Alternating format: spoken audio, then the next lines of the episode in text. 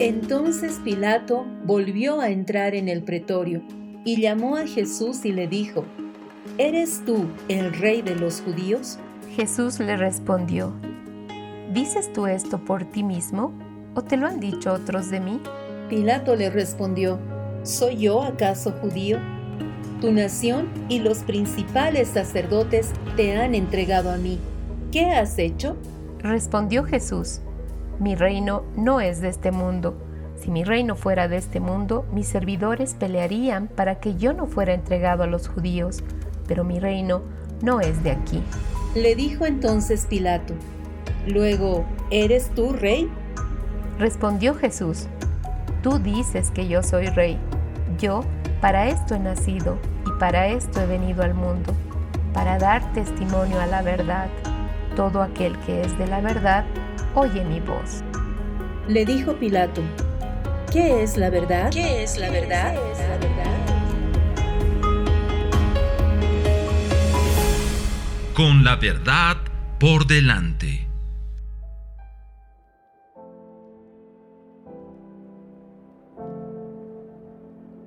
Nos presentamos en este tiempo para honrar y glorificar tu nombre, Señor, para que seas levantado en medio de nosotros y tu palabra fluya con la libertad que tú has traído a cada una de nuestras vidas. Anhelamos que seas tú quien se manifieste en este tiempo de una manera extraordinaria como lo has estado haciendo. Y estamos agradecidas, Señor, por todo lo que hemos visto y hemos vivido y más que nada por tu presencia en medio de nosotros. Señor, eh, así como, como esta mañana podíamos ver el sol saliendo, sabemos que tú hoy día has preparado algo tremendo para nuestras vidas y queremos tomarlo, abrazarlo. No queremos, Señor, pasar eh, inadvertidos de lo que tú estás haciendo, sino que podemos y queremos verte en todo lo que tú, Señor, has preparado para hoy. Nos introducimos en ti, en tu presencia. Nos introducimos en lo que tienes, Señor, para hoy, para el día de hoy, Señor, tal cual dice tu palabra en esa misericordia, en esa renovación de vida, somos introducidas en este momento para que sea manifestado este Cristo que ha resucitado y que está hablando y que está eh, guiándonos y está llamándonos cada vez más cerca al corazón del Padre, a esas profundidades que anhelamos. Bendecimos tu nombre, Señor. Bendecimos cada persona que va a escuchar este programa. Bendecimos cada sector que se va a abrir. Bendecimos, Señor, incluso todos los programas, Señor, que hoy día están planificados en, en la radio para que tu voz se escuche. Que sea un canal donde tu voz se suelta con libertad, llegando a cada corazón, llegando a cada vida y que lo que tú has dicho de cada uno de nosotros, Señor, se establezca hoy. Te bendecimos, te amamos, Señor. Te amamos, Jesús. Amén, amén, sí, Señor. Sí, Señor, nuestro corazón en este día se llena de gratitud por todo tu amor, Señor, por todo lo que lo que tú eres, Señor, para cada uno de nosotros, Señor. Gracias, gracias, amado Jesús. Gracias, precioso Espíritu Santo. Gracias, amado Padre Celestial. Gracias, Señor. Gracias, gracias, gracias. Nuestro corazón rebosa de palabras de amor hacia ti, amado. Sea, sea tu presencia establecida en los hogares de cada uno de quienes en este día sintonizan este programa, sea tu presencia, el fluir de tu espíritu, Señor, ministrando los corazones y levantando, Señor, los espíritus para que puedan al unísono, Señor, declarar el amor y tu fidelidad, Señor. Gracias. Te amamos, te consagramos a ti este día, Señor, estableciendo tus victorias eternas en Cristo Jesús. Amén. Amén. Amén. Les damos la más cordial bienvenida a una nueva emisión de su programa Con la verdad por delante. Así es, Alecita, amados oyentes, felices de compartir este día y qué lindo poder empezar dándole el honor, la gloria al Señor. Y ciertamente hemos aprendido en todos estos años que estamos con el Señor que cuando le damos la primicia, cuando le damos el primer lugar, también podemos ver de que Él eh, responde a nosotros, responde de una manera distinta. Es eh, saber de que su corazón está latiendo al mismo ritmo que nuestro corazón, que hemos encontrado la manera de agradarlo, de hacer que Él sonría. Y queremos compartir de eso hoy día con ustedes. ¿Cómo logramos que el Señor sonría, que el Señor esté agradado con nosotros, eh, como cuando agradamos a un papá aquí en la tierra, una mamá? Eh, nosotros siempre hemos compartido esto, ¿verdad, Norca? Que entre tantos hijos en una familia hay uno que sabe hacer sonreír a su padre. Y eso es lo que queremos compartir hoy día con cada persona que nos está escuchando. Así es. ¿Qué tal, Elisita? Si escuchamos a Walter en lo que tiene en este día para compartir con nosotros con el sector Maná para el alma y el espíritu. Maná para el alma y el espíritu un tiempo de reflexión con asuntos de la vida diaria cotidiana para vivir la verdad de una manera práctica.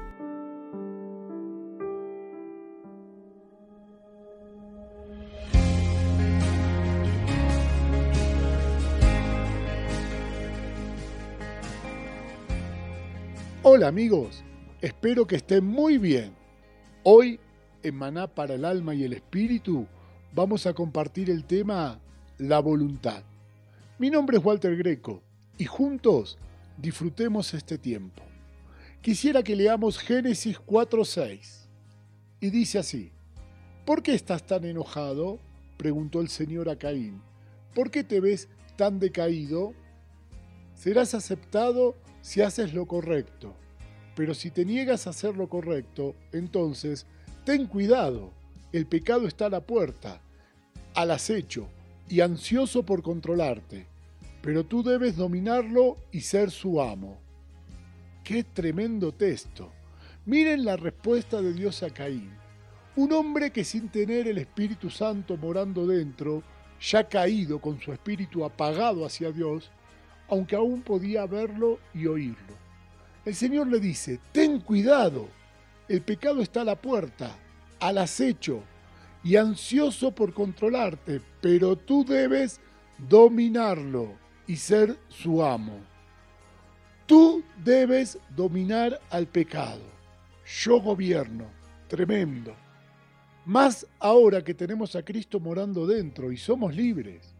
Ya estoy escuchando los pensamientos de muchos, pero no somos perfectos, todos pecamos, etc. Sí, es verdad, pero no es que somos débiles es que no queremos gobernar con nuestra voluntad. Tu voluntad no la toca ni Dios ni el diablo. Es un arma poderosa que Dios nos dio a nosotros. Es nuestro libre albedrío. Cuando fuimos creados por el Padre, Él no buscaba robots o autómatas. Buscaba gente que se sienta libre para elegir, aunque elija no amarlo. Podríamos decir que el Padre se arriesgó a crear a todos los seres vivos, porque ellos podían elegir no seguirlo y no amarlo. Pero eso es parte del amor del Padre. Él quería que nosotros eligiéramos. Es tan tremendo el tema de la voluntad que Cristo te abre la cárcel, pero vos decidís si querés salir. Él te saca, pero vos tenés que seguir siendo libre. El mejor ejemplo de esta situación es el pueblo de Israel. El Padre, por medio de Moisés, los sacó de Egipto, pero Egipto no salió de esa generación que murió en el desierto, porque fueron incrédulos, porque no vieron la promesa cumplida en sus vidas por obstinarse en hacer lo que ellos querían. Miren qué tremendo que es este tema de la voluntad, que podemos oír la voz del Padre y rechazarla.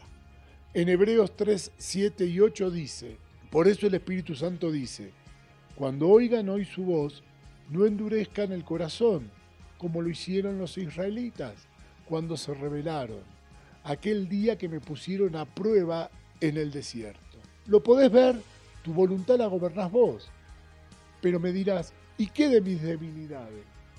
Quizás precises ayuda, todos la precisamos, pero el Padre te dio la palanca de tu vida. Hemos sido enseñados que somos débiles, que somos unas pobres víctimas que somos llevados por el mar de la circunstancia y solo nos toca esperar en la misericordia de Dios. Pero no es verdad. La palabra declara en 2 de Timoteo 1:7, porque no nos ha dado Dios espíritu de cobardía, sino de poder, de amor y de dominio propio. Podemos gobernar nuestra voluntad. Dios nos ayuda. Cristo mora dentro y quiere hallar salida a través de vos. Bendiciones.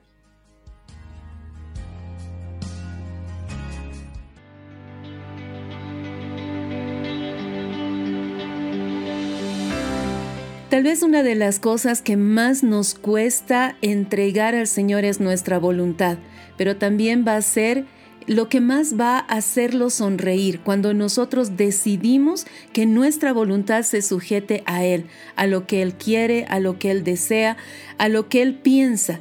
Y una de las eh, situaciones que nos va a llevar a tener nuestra voluntad sujetada al Señor es la adoración. Por eso es que queremos compartir con ustedes el Salmo 145. Y curiosamente, en la versión textual en Orquita, el Salmo tiene un subtítulo que, que dice Salmo de alabanza de David. Qué bonito empezar así, ¿verdad? Que todos sepan que este es un salmo de alabanza. Y el primer versículo dice, Te exaltaré, mi Elohim, mi Rey, y bendeciré tu nombre eternamente y para siempre. Amén. Y luego continúa en el verso 2, cada día te bendeciré y alabaré tu nombre eternamente y para siempre. Grande es Jehová y digno de suprema alabanza, y su grandeza es inescrutable. Y lo primero que podemos ver aquí es de que esta es una acción de nuestra voluntad. El Señor no va a obligarnos a alabarlo, Él no va a obligarnos a exaltar su nombre, nosotros decidimos hacerlo. Y me gusta cómo empieza la declaración de David. Él es nuestro Elohim, Él es nuestro Rey, y por eso lo alabamos. No lo alabamos por lo que nos da, no lo alabamos por lo que Él pueda hacer, que son tremendas maravillas y más adelante las vamos a encontrar. Alabamos al Señor por lo que Él es. Y la palabra Elohim es amo, es Señor, es dueño, pero también es amado. Y el Señor también es nuestro Rey, pero también es nuestro Padre y también es nuestro consolador. Y por eso lo alabamos y por eso decidimos levantar a Él eh, exaltación y levantar su nombre. Y aquí estamos siendo introducidos, Norca y todos los que nos escuchan, a la eternidad. Dice, bendeciré tu nombre eternamente y para siempre. Y el anhelo del corazón de Dios es que nosotros entendamos de que somos seres eternos, de que en esa eternidad Él nos eligió, Él nos escogió de entre una multitud para que el día de hoy podamos levantar nuestra voz adorándole, exaltándole y poniendo su nombre por encima de todo otro nombre. Es verdad, y recordaba Ale cuando estabas hablando, cómo es un niño, ¿no? Que le cree todo a sus papás. Y, y, eso es lo que tenemos que ser. Por eso dice la palabra que el reino de los cielos le pertenece a los niños y a los que son como niños. ¿Por qué? Porque los niños, algo que los caracteriza es esa forma de creer, no cuestiona. Un niño cree solo cree. Y eso es lo que el Padre anhela y busca, ¿no? Que le creamos. Y cuando empezábamos el programa, Lecita, tú decías hacer sonreír al Padre. Y me acuerdo que escuchaba una vez, decía, si quieres hacer sonreír al Señor, tan solo cree. Y yo ese día me acuerdo que apagué todo, televisión, radio, todo, y dije, Señor, yo te creo porque yo quiero hacerte sonreír. Y le dije, yo te creo, yo te creo, yo te creo. Y me dormí así, alabándole y adorándole al Señor. Y de repente ahí pude experimentar algo que jamás en mi vida había experimentado y era ese ser llevado en el Espíritu, esa visitación del Espíritu Santo, porque eso fue esa experiencia preciosa donde, donde el Señor me, me llevó, me hizo conocer y aún me sanó eh, en el tema de rechazo, pero partió de ese corazón que le cree y ese corazón que está dispuesto a agradarle y hacerle sonreír. Y así que amados, los animamos en este día a que podamos eh, disponer nuestro corazón para creer al Señor y en ese creer hacerlo sonreír. Y definitivamente nada de lo que hacemos puede estar fuera de la fe, fuera del creer. Si uno adora sin fe, la adoración no va a llegar a, ni siquiera al techo de la casa o de la congregación. Necesitamos creer. Y tan bueno es el Señor que nos recuerda de que cada día él manifiesta su amor, su misericordia y podemos creer en Él de una manera aún renovada en nuestra fe. La fe de ayer es distinta a la fe que hoy día va a funcionarnos porque el Señor se renueva y junto con Él también se renuevan sus misericordias, su, su gracia, su pasión por nosotros y obviamente que esta fe que el Señor está depositando también nos hace creer de una manera nueva, distinta. Yo no sé a cuántos les gusta estrenar ropa creo que es algo que a las mujeres les gusta muchísimo. Voy a decir así, nos gusta muchísimo, ¿sí? Ah, qué, qué, sensación más linda, ¿no? El estrenar un, vestido, el estrenar unos zapatos, son nuevos. Eh, nadie, nadie los va a disfrutar como tú los disfrutas. Queremos llegar a ese nivel con la fe, de disfrutar la fe cada día de una manera nueva, renovada, no solamente en nuestras fuerzas, nuestra manera de creer, nuestra manera de ver a Dios. Y el versículo 2 dice, cada día te bendeciré, cada día. No está hablando de que esto es un fin de semana o cuando nos reunimos, es cada día en esa intimidad que tú mencionabas, Norca, en esa cercanía, en esa búsqueda bendeciremos al Señor cada día. Tal vez hoy no es un buen día como para pensar en adorar o en alabar o en bendecir al Señor, pero sabe, en el momento en el que usted se decida a hacerlo, todo el ambiente va a cambiar, porque la fe va a empezar a funcionar y cada palabra que salga de su boca en adoración va a llevarlo a un nivel nuevo y cercano del corazón del Padre. Así es que los animamos a que la fe hoy día lo lleve y lo acerque al corazón del Padre y lo haga sonreír. Amén. Y tenemos ahora a Carla y Karina con Luz que Gobierna.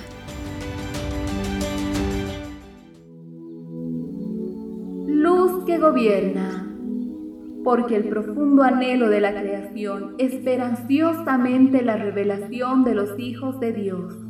Sean bienvenidos.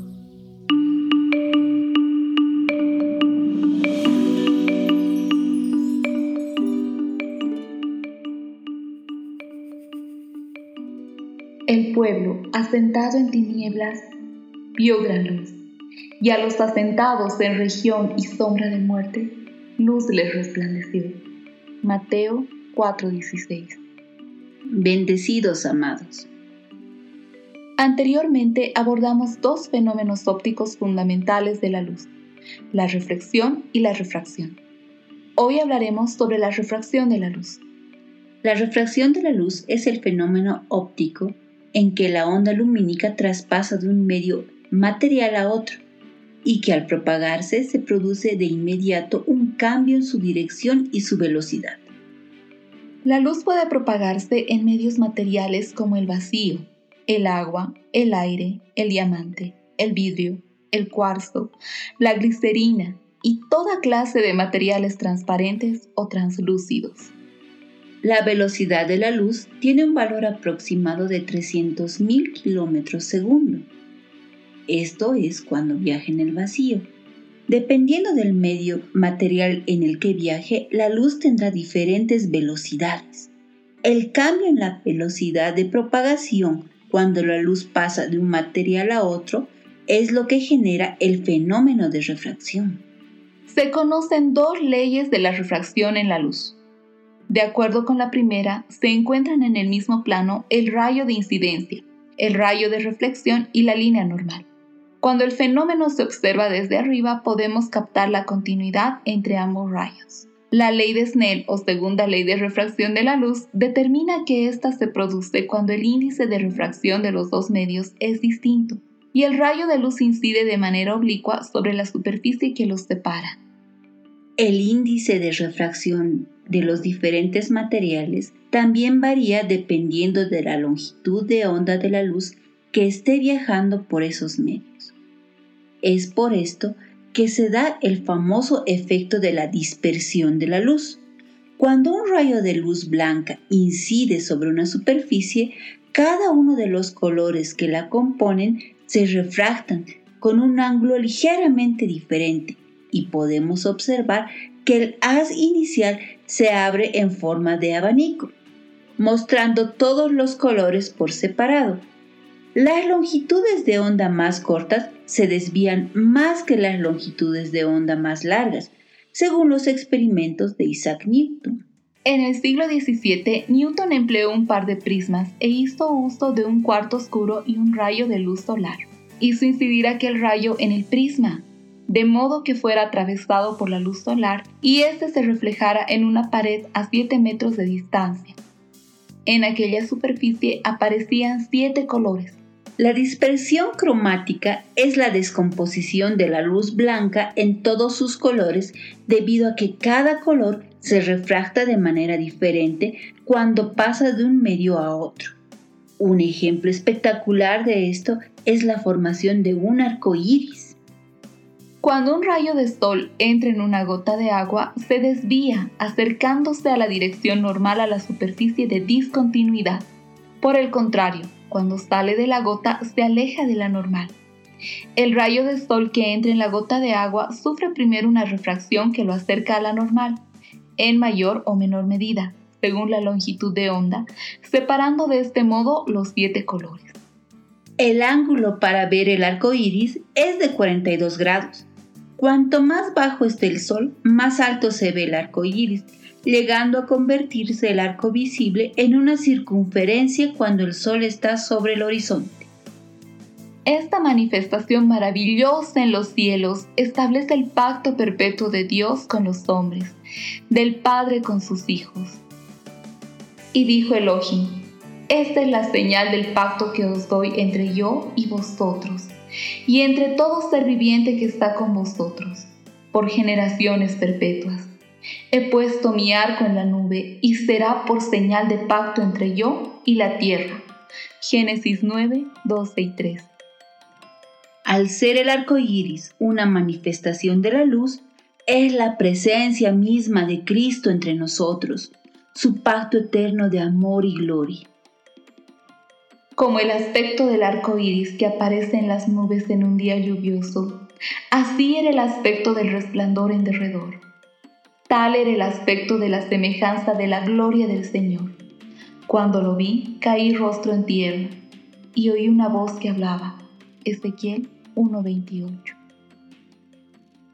Y si la luz es capaz de traspasar y refractarse en el agua, es capaz también de traspasar nuestro espíritu y todo nuestro ser. Amados, somos llenos de su luz, esa luz abundante y colorida que refleja el espíritu del Altísimo, el pacto eterno de amor infinito del Padre hacia nosotros. No seamos confundidos con la doctrina del mundo que quiere establecer otros significados para esta manifestación de la luz. Porque el Dios que dijo, resplandezca luz en las tinieblas, es el que resplandeció en nuestros corazones para iluminación del conocimiento de la gloria de Dios en la faz del Mesías. Segunda de Corintios 4:6.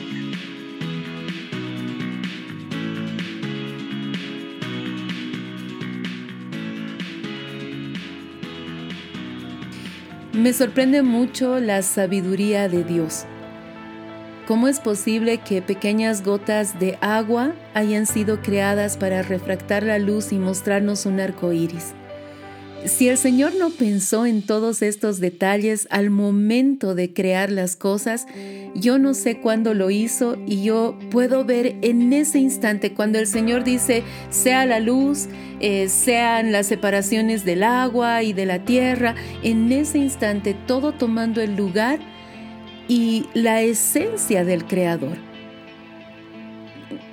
Pocas personas he escuchado decir que les gusta la lluvia, Norca. Yo creo que es una de las de los eh, eh, efectos naturales más hermosos que podemos vivir. Pero me gusta más cuando la lluvia está eh, en el sol, cuando hay sol y hay lluvia. Es esa sensación tan, tan distinta eh, está lloviendo y se supone que todo debe estar nublado, pero tú tienes el sol y de pronto ahí tú encuentras esta señal del pacto, un arco iris. Qué tremendo es darnos cuenta de que el Señor ha creado todo lo que nos rodea para hacernos felices. El otro día en un programa comentaba de que ningún amanecer es igual al otro, que el Señor había pintado cada amanecer distinto. Y con el ánimo de qué, de, de hacernos madrugar. Bueno, posiblemente sí, que Él diga, al madrugar tú vas a ver un nuevo nacimiento del sol hermoso y vas a ver un amanecer como nunca lo viste. Y tal vez eso te lleve a madrugar cada día eh, pues esperando y expectante de lo que el Señor pintó para ti. Y ahí puedo ver de que Él quiere que nosotros sonriamos, quiere que nosotros seamos felices, porque tal vez lo que más feliz le hace a Dios es que nosotros seamos introducidos en ese gozo que es Cristo, que lo lleva a Él a estar agradado con nuestras vidas. Y cada vez que vemos un efecto tan natural como la lluvia, como la refracción de la luz, eh, algo que se ha tratado de explicar científicamente, pero que para nosotros tiene solo una razón, que el Señor quiere que hoy día tú sonrías, que Él quiere que seas feliz y que te llenes de Él y de su palabra y de la vida para que puedas también hacer sonreír a otros. Amén. Y, qué tremendo cuando el Señor establece ese pacto perpetuo, ¿no? Ese pacto eterno, ese pacto con el hombre a través de ese arco iris que resplandeció eh, y, y, ver también cómo la persona de Jesucristo es ese pacto que ha venido a establecerse en nosotros, ese él es ese amanecer, Cristo es el atardecer, Cristo es todo, ¿no? Es ese sol de justicia, eh, Cristo es la estrella de la mañana, Cristo es todo, es todo. Y, qué hermoso porque eh, como cada cosa creada alaba al Señor de una manera muy tremenda. Las aves, el primer canto de los pajaritos, nosotros despertamos y estamos escuchando y es en realidad esa alabanza, esa adoración que la creación está levantando a su creador. Y, cómo no, cómo no adorarle, cómo no levantar alabanza y adoración al Señor, cómo no hacerlo, Ale, cuando, cuando vemos su grandeza, cuando solo contemplamos eh, la creación, cuando tan solo vemos a un niño que está ahí en el vientre de su madre, siendo formado, veíamos en programas anteriores el Salmo 139, cómo el Señor nos había formado y nos creó. Realmente cada, cada cosa que existe en esta tierra nos muestra la grandeza de nuestro Creador. Y sabes, a veces pensamos que eh, a la generación que viene tenemos que contarles de, de esas super mega archiproezas que Dios ha hecho. Eh, pero ¿cuántos de nosotros hemos visto el mar abrirse delante de nuestros ojos? ¿O cuántos hemos visto los muros de Jericó caer? Claro que para Israel era fácil contar estas tremendas maravillas a sus generaciones, pero nosotros tenemos unas eh, tremendas manifestaciones del amor de Dios para contar a nuestras generaciones. Y son esos pequeños detalles que tú dices, el ver crecer a los niños, el amanecer, eh, el ver las estrellas en el cielo y el entender de que todo esto el Señor lo ha creado para que nosotros podamos no solamente disfrutar, sino también gobernar sobre ellos. Tal vez algunas personas eh, son de las que les gusta salir a campamentos, salir a caminar en el bosque, eh, salir a escuchar, ¿verdad? El, el murmullo de las aguas frente al mar, pero saben que cada una de esas cosas podemos contarlas a nuestras generaciones como esas tremendas, maravillosas obras de las manos de Dios que Él las ha hecho para nosotros. Y, me impresiona cuando este salmo dice que generación a generación van a celebrar tus obras. No solamente estamos hablando de estos hechos portentosos como librarnos del pecado, eh, sacarnos de toda maldad, librarnos del infierno. Por supuesto que eso es maravilloso y eso tenemos que celebrar, pero también debemos celebrar estas obras que tal vez parecen cotidianas. Pero qué triste es el día cuando no hay sol Y qué, qué triste es la noche cuando no puedes ver las estrellas. De pronto te das cuenta de que, de que el sol, la luna las estrellas, la creación original del Padre, llena tu corazón de gozo. Y estas son las cosas que también podemos celebrar. Generación a generación celebrará tus obras. Vamos a escuchar a esta generación que gobierna. Adelante, Ani y Sari. Generación que transforma. Soltando la voz de Dios para este tiempo.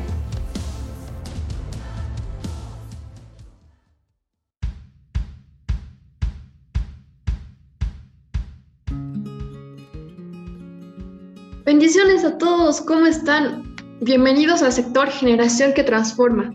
Y como siempre estamos muy expectantes de compartir con ustedes lo que el Espíritu está hablando. Hola Ani, ¿cómo estás? Hola Sarita, ¿cómo estás? Y como tú decías, estamos muy expectantes de compartirles lo que tenemos para hoy. Bueno amigos, para este día tenemos más que un tema. En realidad no queremos que este tiempo sea solamente recibir una teoría o, pensamiento, sino que sea el Espíritu Santo, que sea el corazón del Padre hablando a cada uno. Y justamente queremos hablar del Espíritu Santo. Creo que muchas veces confundimos quién es Él o lo tomamos solo como una teoría, pero realmente Él se revela.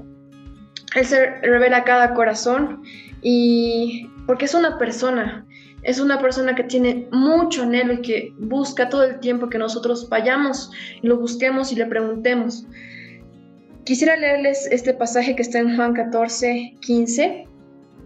Dice así, si mamáis, guardaréis mis mandamientos. Y yo rogaré al Padre y os dará otro paracletos, para que esté con vosotros para siempre al Espíritu de la verdad, al cual el mundo no puede recibir, pues no lo ve ni lo conoce. Vosotros lo conocéis, porque está en vosotros y estará en vosotros. No os dejaré huérfanos, vengo a vosotros. Aún un poco y el mundo no me ve más, pero, pero vosotros me veis, porque yo vivo, vosotros también viviréis. Aquí podemos ver que el Espíritu Santo es un espíritu de verdad, es una revelación de verdad hacia nosotros. Y esta palabra parácletos, y también lo que pudimos escuchar es que significa niñera. Entonces, realmente es precioso escuchar de Jesús que Él va a enviar a otro parácletos que esté a cargo de nosotros. Y ahí podemos ver la dependencia total que tenemos con Él. Y Él es el que hace todo, no nosotros, ni el cuerpo, ni las personas, ni nada, sino es el Espíritu Santo el que hace todas las obras eso es darle un lugar a Él completamente. Y, y hablando de esto, amigos, de darle un lugar al Espíritu Santo, eh, vemos que Jesús da al Espíritu Santo a quienes guardan sus mandamientos, a, quien, a quienes lo aman de verdad y tienen, y tienen esa disposición, ¿no? Y también compartirles este pasaje que está en Hechos 5:32. Y nosotros somos testigos de estas cosas y también el Espíritu Santo, el cual dio Dios a los que lo obedecen. Y hay mucha insistencia y carga en compartir de que nosotros debemos ser conscientes de la importancia del Espíritu Santo, de la importancia de que, de que Él habite en nosotros. O sea, si el Espíritu habita en nosotros, también Cristo y el Padre. Y estamos en esa atmósfera que es Cristo. O sea, Él es el conector. Y, solamente las personas que lo aman y que lo obedecen y que tienen esa disposición, realmente son ellos los que reciben y que experimentan en plenitud lo que es el Espíritu Santo. Qué tremendo lo que compartías, amiga. Y también tiene relación con lo que está en Juan 14 del 24 al 26 que dice, El que no me ama no guarda mis palabras y la palabra que oís no es mía, sino del Padre que me envió. Estas cosas os he hablado estando con vosotros. Mas el Paráclito, el Espíritu Santo, a quien el Padre enviará en mi nombre, Él os enseñará todas las cosas y os recordará todo lo que os dije. Esto es muy tremendo porque se relaciona con el amor, porque cuando nosotros amamos a alguien queremos hacer todo lo que le complace a esa persona. Si a esa persona le gusta que le compren helado de chocolate, nosotros le compramos un helado de chocolate. Entonces es lo mismo. Pero hay algo muy tremendo acá, que no es que nosotros hacemos las cosas por hacerlas así, así nomás como queramos, sino que el Espíritu Santo es el que nos guía, el que nos hace recuerdo, el que nos enseña las cosas. Y también tiene relación con lo que está en Romanos 8, del versículo 5 al 6, porque dice, porque los que viven según la carne tienen la mente en las cosas de la carne, pero los que viven según el Espíritu en las cosas del Espíritu. Porque la manera de pensar de la carne es muerte, pero la manera de pensar del Espíritu, vida y paz. Estos versículos también se relacionan porque no es simplemente amar al Señor y hacer lo que a nosotros nos parezca, sino es depender completamente del Espíritu Santo. Pero para eso también necesitamos poner nuestra mente en las cosas del Espíritu. No solo basta con que estemos dependientes de Él, sino también nuestra mente tiene que estar involucrada. Y es muy tremendo porque dice que los que viven según el Espíritu piensan, o sea, tienen la mente en las cosas del Espíritu. Si queremos hacer la voluntad de Dios, tenemos que tener nuestra mente en las cosas del Espíritu. Si tenemos nuestra mente en las cosas del Espíritu, es cuando vamos a poder hacer lo que el Padre ama. Porque no tiene sentido hacer lo que a nosotros nos parece, si no es lo que Dios quiere. Amén. Y con todo esto, realmente queremos impartir esta revelación otra vez recalcando, no es una teoría, no es solamente palabras, sino que el Espíritu Santo está tan adelante de, de, los hijos. Y algo que también nos marcaba mucho, justamente esta semana hablaron de, de la escuela de post-pandemia, y realmente hay un lugar para el Espíritu Santo en todo lo que se está hablando, un lugar que que no puede ser reemplazado por otra cosa, ni por la religión, ni por nuestra voluntad, ni, ni por nuestro querer. Y realmente llamamos a la conciencia, a esa conciencia del Espíritu Santo que, que eh, realmente por muchos años el cuerpo no, no le dio lugar, no, no lo tomó en cuenta. Y después de esta escuela realmente pudimos experimentarlo a él. Y yo puedo decirlo que, recién ahí pude ser bautizada por el Espíritu Santo. Me acuerdo que estaba orando y, lo veía a Él y veía esa libertad. Y en mi alma realmente causó esa libertad que nunca he sentido antes.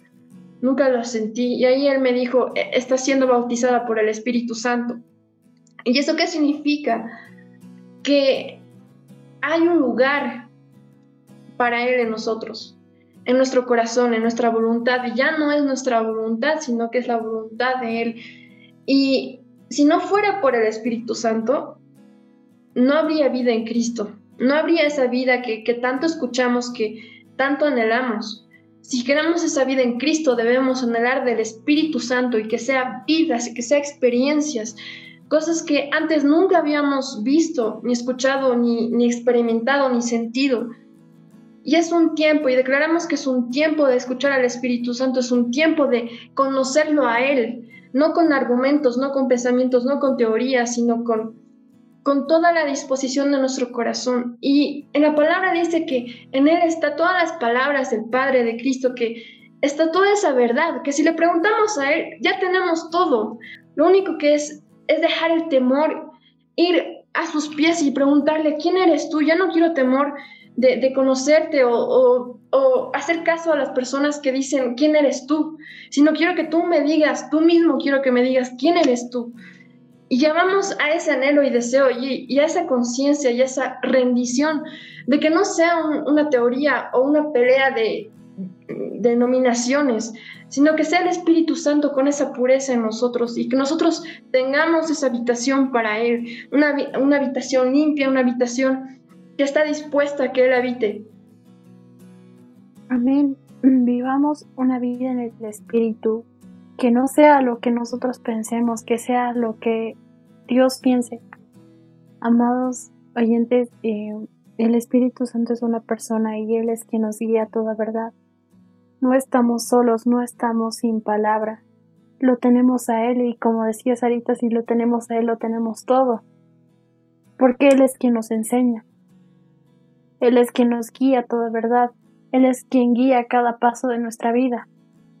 Ya es tiempo de dejar de vivir como nosotros pensamos que deberíamos vivir y empezar a vivir en la realidad del Espíritu. Amén. Ya lo que se escuchaba ahorita, que el Espíritu Santo hablaba y decía, qué bueno que no te sientas suficiente, qué bueno que sientes que no haces nada o, que te sientes eh, inferior. ¿Por qué? Porque en realidad nuestra vida nuestra carne no vale para nada. Nuestras fuerzas no valen para nada. Y es ahí donde el Espíritu Santo ya le está diciendo, qué bueno que te sientes así porque así me vas a buscar, así me vas a anhelar y yo voy a estar actuando en ti, no vas a ser tú. Y queremos establecer esa palabra ahora en cada una de, las vidas que ahora están presentes en este tiempo. Amigos, gracias por escuchar, gracias por eh, abrir su corazón y los animamos a tener esa humildad, a a realmente desear del Espíritu Santo.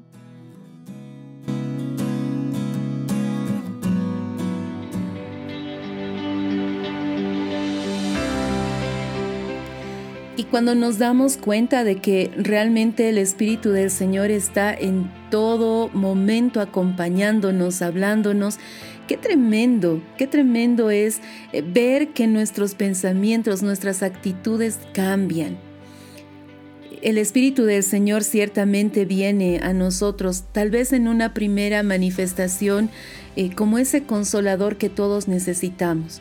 En los días difíciles, en los días grises, Él está con nosotros, consolando nuestro corazón y también guiándonos para tomar decisiones correctas. Y algo que eh, venía a mi mente cuando escuchaba el sector en Norquita era el amor del Padre para proveernos a alguien que esté en nosotros constantemente, hablándonos, guiándonos, incluso ministrándonos y haciendo que nuestros ojos se abran a esos detalles que el Padre tiene para nuestras vidas. El otro día eh, compartía con unos niños y les contaba una historia, eh, y esta era la historia de Saqueo y en determinado momento me daba cuenta de que Jesús fue quien buscó a Saqueo de una manera como nunca nadie antes había hecho con él. Y Jesús sabía que él estaba en el árbol y le dijo, bájate, yo quiero estar contigo aquí, quiero, quiero caminar contigo. Y en una época en la que el Espíritu del Señor no habitaba dentro de las personas, Saqueo puede escucharlo puede escuchar al Espíritu del Señor y dice, voy a devolver lo que robé, voy a eh, hacer bien a los que les hice mal y, cambia por completo su vida.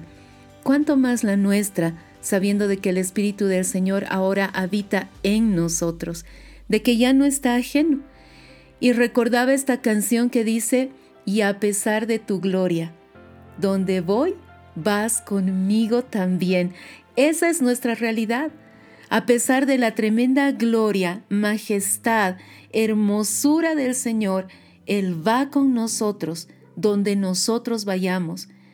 Él está con nosotros en los lugares donde estemos y pasando las situaciones que estemos pasando, el Espíritu del Señor sigue con nosotros e incluso cumple esas funciones de intercesor, eh, consolador, de nuestra guía, del que nos va a sujetar, nos va a abrazar en los momentos más difíciles.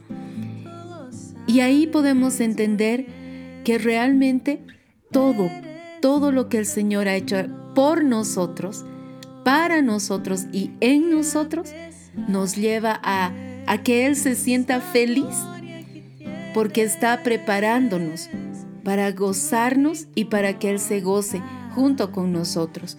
Cuando hablamos de hacer sonreír al Padre, no estamos hablando solamente de, de los buenos que podemos ser, sino que estamos hablando de hacer lo que a Él le agrada. Creo que la manera más linda de celebrar un cumpleaños o de celebrar a una persona es hacer las cosas que a Él le gusta, ¿verdad?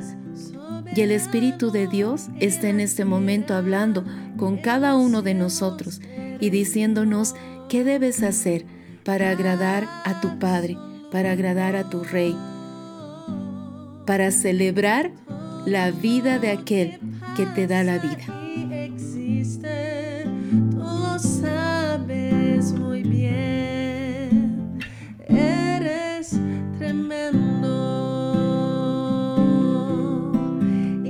apesar.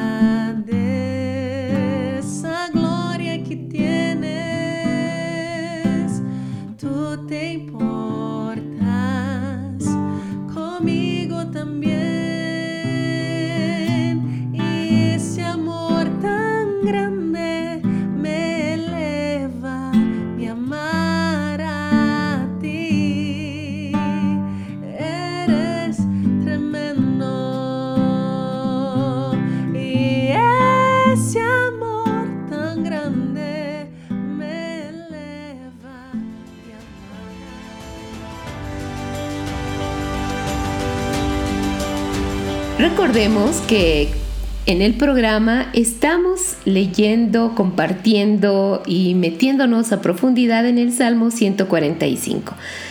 Eh, ahora leemos el verso 5. Dice, en la hermosura de la gloria de tu magnificencia y en tus hechos maravillosos meditaré. Del poder de tus hechos estupendos hablarán los hombres, y yo publicaré tu grandeza. Proclamarán la memoria de tu inmensa bondad y cantarán tu justicia. Una de las cosas que más me impresiona de este salmo es de que nos da a conocer esas profundidades del corazón de Dios. Dice que meditemos en la hermosura de la gloria de su majestad. Y no sé si a ti te pasa, pero cuando hablamos de esto de majestad, primero, lo primero que viene a mi mente es un palacio, un palacio real, donde delante de nosotros está un rey con, con todo lo que un rey tiene, ¿verdad? Esa corona y esa majestad que muestra. Qué lindo es ver a nuestro Padre como ese rey majestuoso, tremendo, eh, poderoso, inmenso, pero con esa bondad y ese amor en sus ojos. Cuando nosotros nos acercamos y vemos los ojos de nuestro Rey, podemos encontrarnos con esa mirada tan dulce y de tanto amor que nos permite acercarnos a Él muy cerca de su corazón.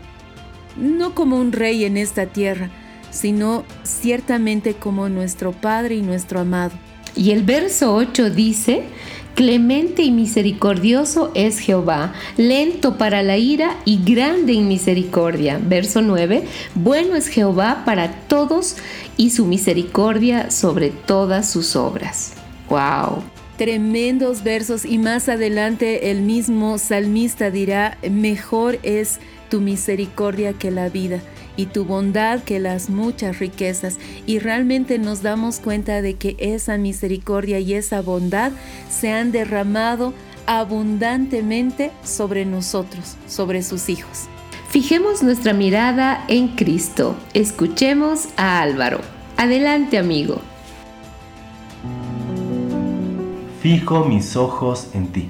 En el libro de Mateo capítulo 6, versículo 34 de la Biblia Nueva Traducción Viviente dice lo siguiente. Así que no se preocupen por el día de mañana, porque el día de mañana traerá sus propias preocupaciones. Los problemas del día de hoy son suficientes por hoy. Amados, todos los días se presentan delante de nosotros necesidades que son importantes, pero cuando estas necesidades llegan a tener una presencia muy grande en nuestras vidas, estas pueden desenfocarnos de nuestro propósito. El Señor Jesús sabía que el propósito de su vida en la carne era cumplir con la palabra que decía, que debía ser sacrificado por el mundo. Cada día que pasaba lo acercaba a este fin, pero con la esperanza en el Padre de que acabada la voluntad del Padre, sería levantado de entre los muertos. Asimismo, Pablo se gozaba en sus aflicciones, porque él sabía que sus sufrimientos lo llevarían a conocer más y más a Cristo, y nos recomienda hasta nuestros días, que por nada estemos angustiados, sino más bien gozosos en la esperanza que tenemos en Cristo Jesús, como dice en Filipenses capítulo 4 versículos del 4 al 7 de la Biblia textual. Regocijaos en el Señor siempre. Otra vez lo diré, regocijaos. Vuestra gentileza sea conocida de todos los hombres. El Señor está cerca. Por nada estéis angustiados. Antes bien, por la oración y la súplica en todo, sean conocidos ante Dios vuestras peticiones con acción de gracias. Y la paz de Dios, que sobrepuja todo entendimiento, guardará vuestros corazones y vuestros pensamientos en Cristo Jesús. Oye Jehová, todas tus obras te alabarán y tus santos te bendecirán. Norca, somos tanto obras del Señor, obras de sus manos, como los santos, es decir, separados que Él nos ha llamado para ser exclusivos de Él. Y nosotros tomamos este verso y nos enfocamos en estas palabras. Y como diría en el anterior sector Álvaro, fijamos nuestros ojos en Cristo para alabar al Señor, para levantar su nombre, para gozarnos en Él. Amén. La gloria de tu reino digan y hablen de tu poder, para hacer saber a los hijos de los hombres sus poderosos hechos y la gloria de la magnificencia de su reino. Tu reino es reino de todos los siglos y tu señorío en todas las generaciones. Vemos cómo realmente tenemos un reino eterno y un reino preparado para los que somos hijos de este tremendo y maravilloso rey. En la versión que yo estoy leyendo dice, tu reino es un reino eterno y tu señorío de generación en generación. Fiel es Adonai en todas sus palabras y santo en todas sus obras. Qué hermosa declaración de fidelidad de parte del Padre hacia nosotros. Dice que todas sus palabras, Él es fiel en todas sus palabras. Más adelante en el Nuevo Testamento leemos que Él cumple sus promesas, que no las tengamos por tardanza. Y si un día el Señor te prometió algo, Él es fiel para cumplir esa promesa. Y nosotros sabemos de que cada palabra que ha salido de la boca de Adonai, de la boca de nuestro Padre, es fiel, es eterna y ha sido establecida para nosotros en su bondad, en su amor y en su misericordia. Sostiene el Señor a todos los que caen y levanta a todos los oprimidos. Los ojos de todos esperan en ti y tú les das su comida a su tiempo. Abres tu mano y colmas de bendición a todo ser viviente. Sin importar la raza, el color, sin importar nada, el Señor bendice a su creación. Bendito sea el Señor por siempre y por la eternidad. Aleluya. Y con esta declaración escuchemos a Paula en el sector llena de gracia.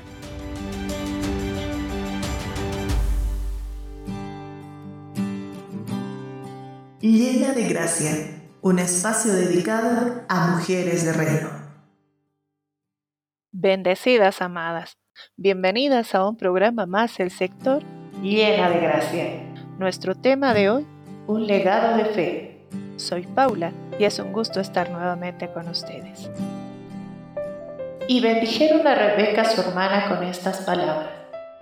Hermana nuestra eres, conviértete en miles de millares y posean tus descendientes la puerta de sus enemigos. Génesis 24:60 24 horas atrás, la vida de Rebeca había sido muy distinta para ella y su familia. Un viaje habitual al pozo cambió el rumbo de su historia y en realidad de la historia de la humanidad. La joven Rebeca simplemente había ido al pozo como hacía diariamente, a sacar agua para la familia. Sin embargo, en aquel día elegido por Dios, un desconocido estaba esperando, un extranjero enviado por Abraham, pariente de la familia de Rebeca para encontrar una prometida para su hijo Isaac. la apreciada y bondadosa Rebeca le dio agua al criado y lo invitó a pernoctar en casa de su familia. Durante la cena, su padre y su hermano entendieron que ella era la mujer que Dios había escogido para casarse con el heredero de Abraham. Al día siguiente, Rebeca se subió a uno de los camellos del desconocido y partió hacia la lejana tierra de Canaán. Según se iba alejando la caravana, la familia oraba y bendecía a Rebeca con las siguientes palabras. Hermana nuestra, sé madre de millares, de millares, y posea a tus descendientes la puerta de sus enemigos.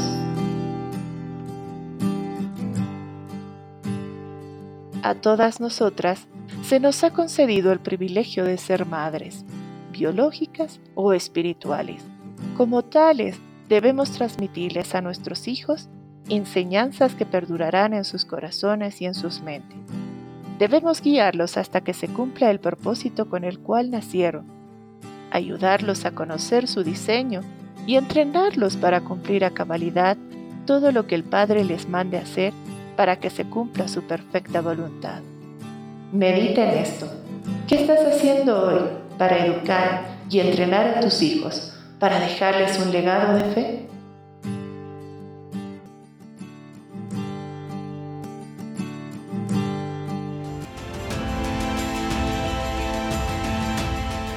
Salmo 145, versos de 17 en adelante dice, Justo es Jehová en todos sus caminos y misericordioso en todas sus obras. Cercano está Jehová a todos los que le invocan, a todos los que le invocan de veras. Cumplirá el deseo de los que le temen, oirá asimismo el clamor de ellos y los salvará. Jehová guarda a todos los que le aman, destruirá a todos los impíos. Nuestro corazón realmente está en ser de aquellos hijos que aman y guardan la voluntad del Señor, cumplen la voluntad del Señor, pero también de los que alinean su deseo a Él. Una de las cosas más tremendas que tenemos, más poderosas, es el deseo. Uno puede desear cosas buenas o cosas malas, y cuando nosotros alineamos nuestro deseo delante del Señor, cuando nuestro corazón anhela lo que Él anhela, busca lo que Él busca, realmente podemos llegar a este punto de decir, Él guarda a todos los que lo aman. Porque ¿a qué nos lleva el deseo, Norca? A amar cada vez más a estas personas o amar cada vez más lo que tú quieres. Cuando nuestro deseo está enfocado en el Señor, nos lleva a amarlo a Él cada vez más profundamente, cada vez entregándole todo lo que somos, sin dejar literalmente ningún espacio a un deseo que no sea Él en nuestras vidas y profundizando en el anhelo y el deseo, escuchemos a Oscar y Dante con palabras de verdad.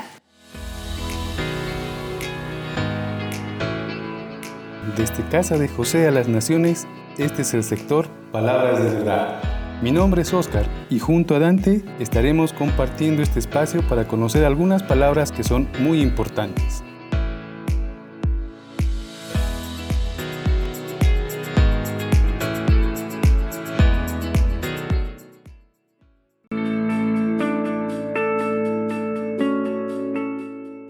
¿Qué tal? Un gusto poder reencontrarnos una semana más. Hemos estado conversando y conociendo la voluntad del Padre sobre nuestras vidas desde antes de la fundación del mundo. Verdades que nos llevan a beber de sus aguas, aguas que nos transforman y nos renuevan cada día. Hoy aprenderemos sobre el anhelo, el deseo y la pasión, las cuales deben estar en la dimensión del reino. En Lucas 22:15 dice, y les dijo, cuán intensamente he deseado comer esta Pascua con vosotros antes que yo padezca.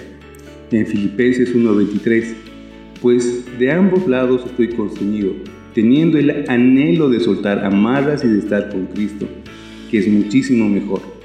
Y en 1 Tesalonicenses 2:17, y nosotros hermanos que fuimos separados de vosotros por un poco de tiempo, de presencia, no de corazón, nos esforzamos con mayor diligencia para ver vuestro rostro, con mucho deseo. Estas palabras, anhelo, deseo, pasión, pueden ser corrompidas, como dice en Juan 8:44. Vosotros sois de vuestro padre el diablo, y los deseos de vuestro padre queréis hacer. Él era asesino desde un principio y no ha permanecido en la verdad, porque no hay verdad en él. Cuando habla mentira, de lo suyo habla, pues es mentiroso y padre de ella. La palabra concupiscencia en griego tiene dos acepciones. Una es akatsarsia, que traducido es impureza física o moral, inmundicia, suciedad, corrupción, depravación, inmoralidad y malas intenciones. Y la otra palabra es epitumia, que denota un intenso deseo de cualquier tipo. Es codiciar, desear, deseo, pasión y la lascivia. Porque todo lo que hay en el mundo, la pasión de la carne, la codicia de los ojos y la soberbia de la riqueza, no provienen del Padre, sino del mundo. Y el mundo está pasando y sus deseos, pero el que hace la voluntad de Dios permanece para siempre. Amén. Permanezcamos en su voluntad, amados. Bendiciones, gracia y paz.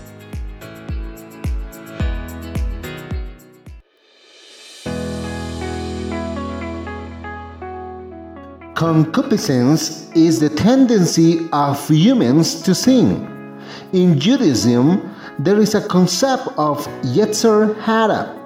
This concept is the inclination of humanity at creation to do evil or transgress the will of God. We were created not to sin. La concupiscencia es la tendencia de los humanos a pecar. En el judaísmo existe un concepto de Yetzer Hara. Este concepto es la inclinación de la humanidad en la creación de hacer el mal o transgredir la voluntad de Dios. Fuimos creados para no pecar. Soy Dante. Que el Señor te bendiga.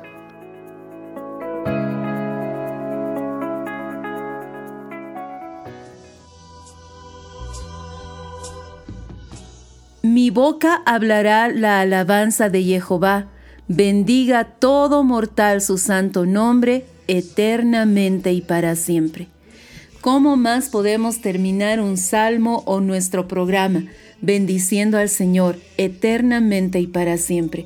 Cuando nuestra boca se llena de la alabanza hacia Él, cuando nuestros labios sueltan bendiciones a su nombre y cuando nuestro deseo está alineado, creo que hemos llegado a saborear esa gloria que el Señor derrama sobre nosotros, a caminar en ese camino que nos lleva a los delicados pastos, a establecernos a los pies de Jesús, a los pies del Padre, para poder escucharlo, pero también a conocer las profundidades de su corazón eternamente y para siempre.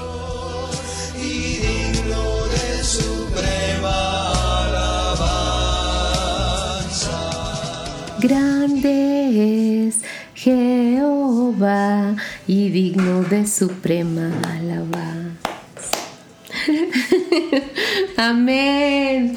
Y su grandeza es inescrutable cada día te bendeciré. Sí, Señor, sí, Señor. Nuestro corazón se levanta, Señor, en alabanza, en adoración para exaltar tu nombre desde este día y para siempre. Precioso Espíritu Santo, que sea tu voz conduciéndonos en esa alabanza y en esa adoración a nuestro amado Padre Celestial, que podamos despertar cada día y podamos ver el amanecer, al escuchar el canto de los pajaritos, al ver salir los primeros rayos del sol tu grandeza, Señor. Que nada, que nada nos distraiga ni nos desenfoque de poder verte a ti al despertar. Que nada nos desenfoque, Señor, de poder ver tu mano de amor y de poder, de gran misericordia para con toda tu creación, Señor. Que cada día podamos respirar este aire y sentir que tú estás con nosotros, sin importar lo que estemos viviendo, lo que estemos pasando, Señor. Saber que tú estás con nosotros y que por lo tanto todo saldrá bien, todo estará bien, porque dice tu palabra, todo obra bien para los que te aman. Señor, te amamos, te amamos, te bendecimos, honramos tu nombre y tu presencia este día, Señor, y para siempre y por la eternidad. Seas engrandecido, Señor, seas engrandecido en nuestras vidas, en las casas de cada uno de quienes sintonizan este programa, en, en, los hogares, en las naciones, Señor, y sea tu perfecta voluntad hecha para gloria y alabanza de tu nombre.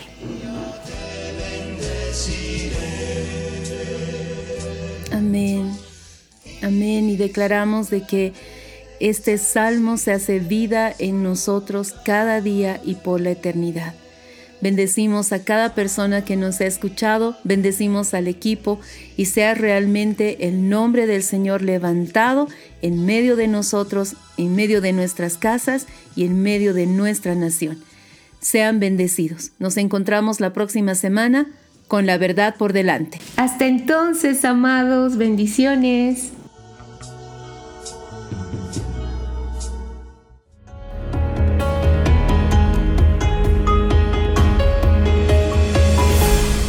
Con la verdad por delante.